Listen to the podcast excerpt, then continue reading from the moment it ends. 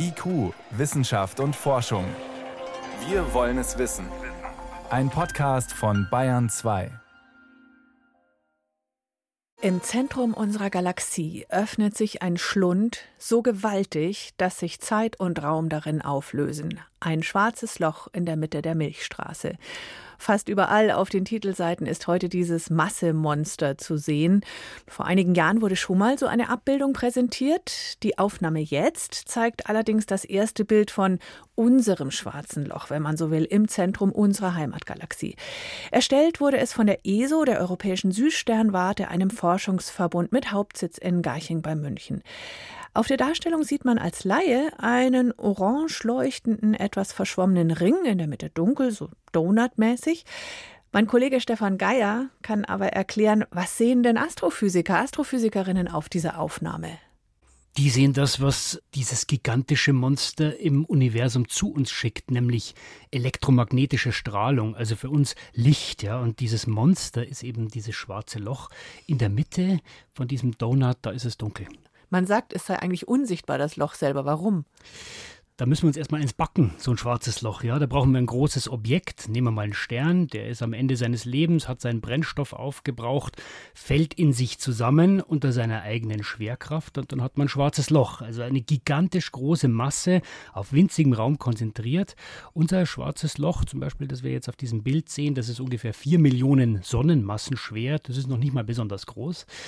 Und dadurch kriege ich eine extreme Anziehungskraft. Die ist so stark, dass dieses Loch alles um sich rum verschluckt Staub, Materie, ganze Sterne fallen da rein und selbst das Licht kann eben den Einflussbereich nicht mehr verlassen.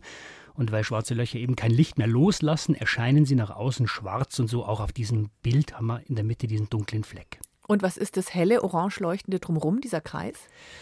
Das ist das zukünftige Fressen für das Monster, könnte man sagen. Ja, um dieses okay. schwarze Loch herum dreht sich ja alles. Einer dieser Orte, die sich rumdrehen, sind wir, ja, unser Sonnensystem. Aber da gibt es noch 100 Millionen andere Sonnensysteme und Sterne. Und wenn man diesem Ding zu nahe kommt, dann bekommt es Hunger und zieht und zerrt an einem und zwingt die Masse auf eine Bahn drumherum. Da sammelt sich dann Gas, Staub, das wird zerrissen, spaghettifiziert, sagt man, weil es so weit auseinandergezogen wird, dreht sich immer schneller, wird unglaublich heiß und erzeugt Strahlung. Und die Strahlung dieses Rings links, die entkommt dann dem Loch gerade noch, geht ins All und kommt eben auch bei uns an. Jetzt wurde dieses Foto gemacht, wobei das wahrscheinlich der falsche Ausdruck ist, denn es hat nicht einfach jemand irgendwo auf den Auslöser gedrückt und dann war das Foto da. Es ist viel aufwendiger, weil das Problem ist, wir können es nicht direkt anschauen. Warum nicht? Es hat mehrere Gründe. Wir sind ja erstens mal ein Teil desselben Systems. Das ist ja unsere Galaxie. Das heißt, da ist einiges im Weg, wie so ein Nebel, durch den wir durchschauen müssen. Und das geht nicht im sichtbaren Bereich, wie mit einer Kamera oder einem Fernglas, aber es geht in einem anderen Wellenlängebereich, sagt man, also die Art des Lichts, das da rauskommt, der Radiostrahlung nennen das die Forschenden. Unsere Augen, die sind da blind dafür. Wir haben aber ein schönes Werkzeug, das nennt sich Radioteleskop und das kann in diesem Radio Radiowellenbereich eben sehr gut sehen. Und dann haben wir noch ein Problem, das ist die Auflösung. Ja, dieses schwarze Loch ist ja doch, obwohl es kosmisch in unserem Hinterhof ist, äh, relativ weit weg, 27.000 Lichtjahre. Das heißt, ich brauche eigentlich ein Teleskop, das so groß ist wie die Erde.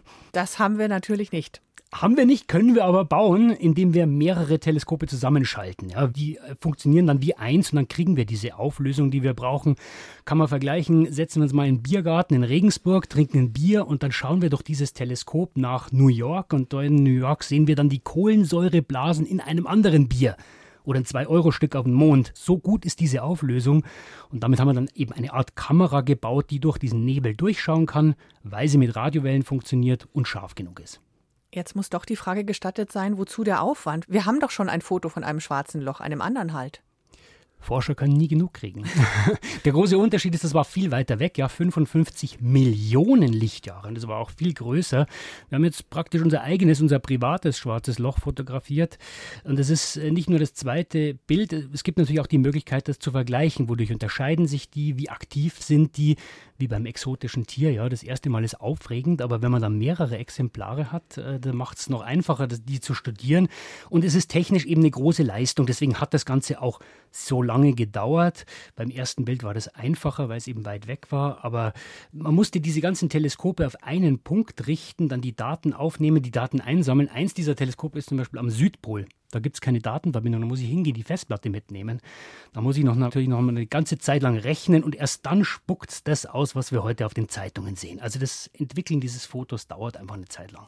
Aber nochmal, wozu der Aufwand? Warum müssen wir ins Zentrum unserer Milchstraße schauen? Wir wollen wissen, wie funktioniert unsere Welt, unser Universum. Ja, wie können wir das ordentlich beschreiben? Und das ist immer in der Wissenschaft. Da sitzt auf der einen Seite vom Tisch der Theoretiker. Ja, der hat ein Blatt Papier, einen Bleistift. Albert Einstein zum Beispiel vor 100 Jahren, der rechnet. Der sagt dann, ja, so und so, das müsste es geben. Erfüllt meine Gleichungen, heißt schwarzes Loch und funktioniert so und so. Und auf der anderen Seite sitzt aber der Experimentalphysiker, in diesem Fall der Astronom, und der sagt, ja, das ist ja schön, aber was ist denn, wenn es doch anders ist?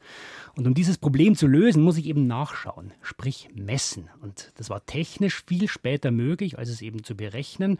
Jetzt hat man es und man weiß aus den Gleichungen vom Theoretiker, das schwarze Loch müsste so und so groß sein. Ziemlich genau weiß man das und am Bild sieht man jetzt, ui, das stimmt ja unglaublich gut zusammen. Das heißt, wir haben so ein zwischenzeitliches Ende dieses Wettstreits, weil der Experimentalphysiker sagt, stimmt, wir haben beide recht gehabt. Das heißt, wir haben jetzt den doppelten Beweis, dass es schwarze Löcher gibt. Das war gestern also an mehreren Stellen zu hören. Es gibt immer wieder Zweifler, ja, ist auch gut in der Wissenschaft, aber jetzt momentan gilt es wirklich als Konsens, weil das alles so gut zusammenpasst.